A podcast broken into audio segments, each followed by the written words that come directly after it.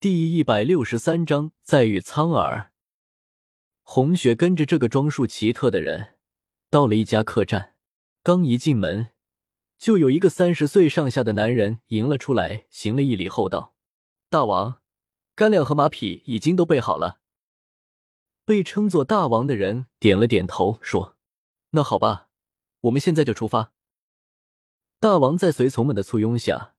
来到客栈外面的一匹黑色的骏马面前，正准备翻身上马，忽然转过头来问红雪：“可会骑马？”红雪看了一下那种叫马的动物，无奈的摇了摇头。大王温和一笑，翻身上马，长臂一伸，红雪便被从地上移动到了马上。这情景有些暧昧，红雪连忙推辞：“大王，这样不好吧？”我还是下去吧。大王收好缰绳，一家马夫马儿收到主人的命令，撒开蹄子跑了起来。就在此时，大王对怀中的红雪说：“你可要坐好了，眼看着快要下雪了，我们要赶路。你放心，我们草原儿女没有那么多的规矩。”红雪见马儿跑了起来，速度很快，一瞬间。全部的注意力都放在如何在马背上稳住身子上面，倒也不怎么计较与陌生男子一起的事情了。这一群人每天的一大半的时间就是骑马赶路。相处几天后，红雪才知道，那个被尊为大王的人名字叫做苍耳，胡国的大王。他得知红雪失去了记忆之后，并没有太多的惊讶，只是平淡的说：“记不起来往事就算了。”我们曾经认识的，你做出来的彩虹很好看，不如以后我就叫你彩虹吧。红雪的新名字彩虹就这样诞生了。又是好多天的马背上的时光，终于在一个大雪纷飞的天气里，红雪跟着大王和大王的随从们到了胡国的王庭。所谓的王庭，其实就是一个豪华高大的帐篷。红雪好奇的看着围绕着王庭的一个个大帐，这时，一个穿着镶嵌着动物皮毛的袍子的女子走过来，向苍耳行了一礼，说道：“大王一路辛苦了，帐中已经备好了酒肉，请大王一步享用。”苍耳没有理会酒肉的事情，他将红雪拉到跟前，对那个女子说：“你且收拾一个干净整洁的帐篷出来，给彩虹住。”从头到尾都面色平静的女子，忍不住抬起眼皮看了一眼红雪，随即又恢复原样说：“妾身这就按大王说的做。”新收拾出来的帐篷确实比较干净整洁，帐篷里铺着厚厚的地毯，地毯上有柔软的床榻，床榻的前面用一个简易的屏风隔开，屏风外面是矮机、小凳和若干饰品，住下一个人。是绰绰有余了。红雪正满意的坐在小凳上，看着自己的新居时，听见外面有一串脚步声。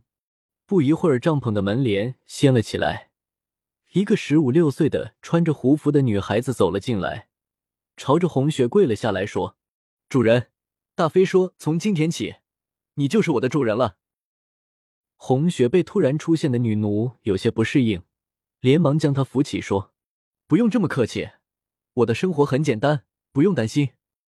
对了，你叫什么名字？女奴低着头，小声说：“奴隶没有名字，请主人赐名。”红雪看了看女奴冻得通红的手，手上有的手指还出现了裂口，身上的衣服也很是单薄，真不晓得此女这十几年来是如何长大的。女奴感受到主人的目光，不自觉的抖了一下。也许是寒冷，也许是害怕。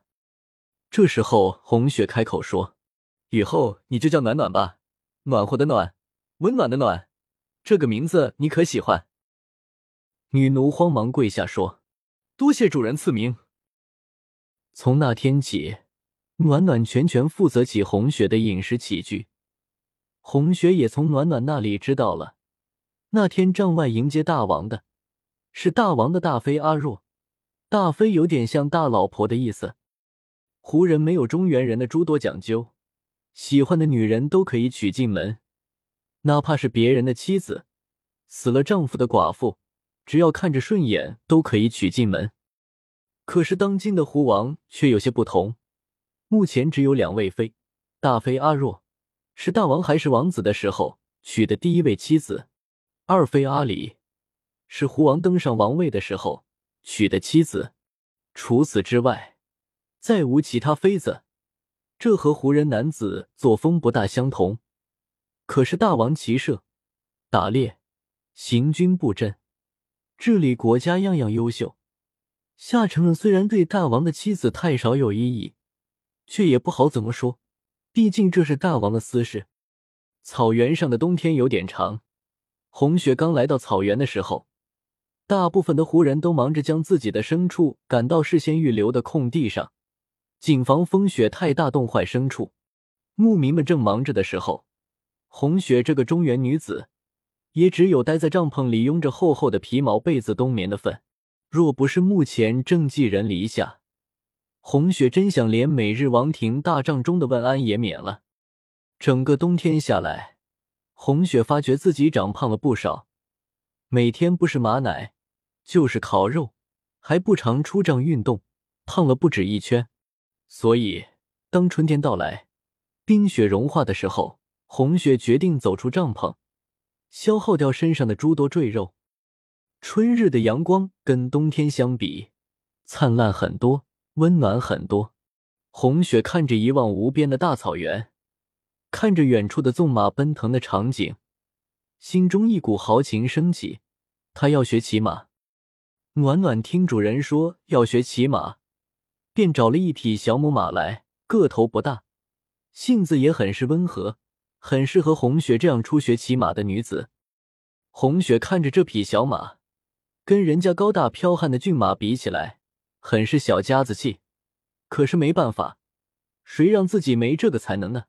他忍了，只要能学会骑马，以后有的是机会骑帅帅的骏马。